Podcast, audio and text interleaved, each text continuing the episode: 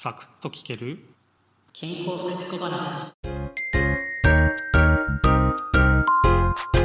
肩こりにね悩まされるんですね、えー僕はまあ肩とあとひどい時は頭痛がするんですけど、まあ、もっとねひどい人だとめまいとかね眼性疲労っていうのもね一緒に出てくる人がいるというふうにね言われていますと原因はねまあいろいろあるかなと思うんですけどね。やっぱり肩周りの筋肉がね硬くなること。これが一番かなと思ってます。で、えーこの肩周りの筋肉ね硬くなるいろいろな原因もあるんですけどね。最近だとよくあのスマホ首ストレートネックですよね。言われるじゃないですか。これになってもやっぱり肩周りの筋肉にね負担かかってくるので、えー肩こりがねひどくなってしまったりするんですね。で肩こりの対策としてはもうストレッチが一番なのかなというふうに思ってます。肩甲骨周りをね、えーしっかりストレッチしてあげて肩の可動域を広げてあげる。こうすることでね血流も良くなってきて肩こりが治ってくるんだと思ってます。マッサージとかねそういったものも効果ないわけじゃないんですけど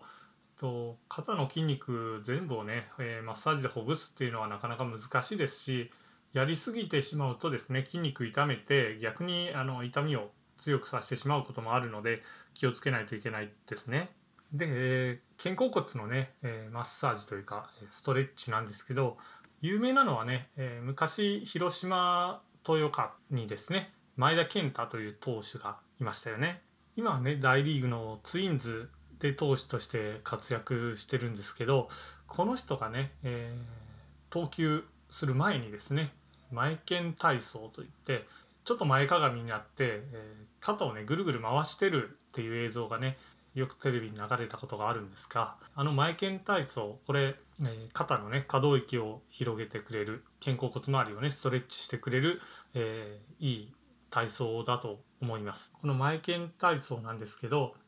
えーまあ1回ね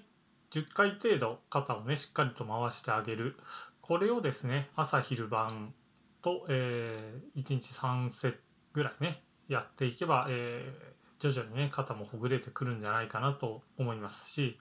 あと、まあ、デスクワークとかがね多い方だとどうしても同じ姿勢でね、えー生活してしまうので肩周り硬くなってきてしまうんですね。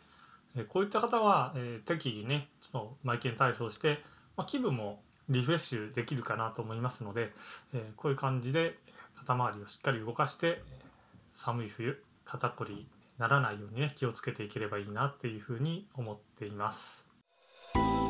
今回もお聞きいただきありがとうございました。次回もお耳にかかりましょう。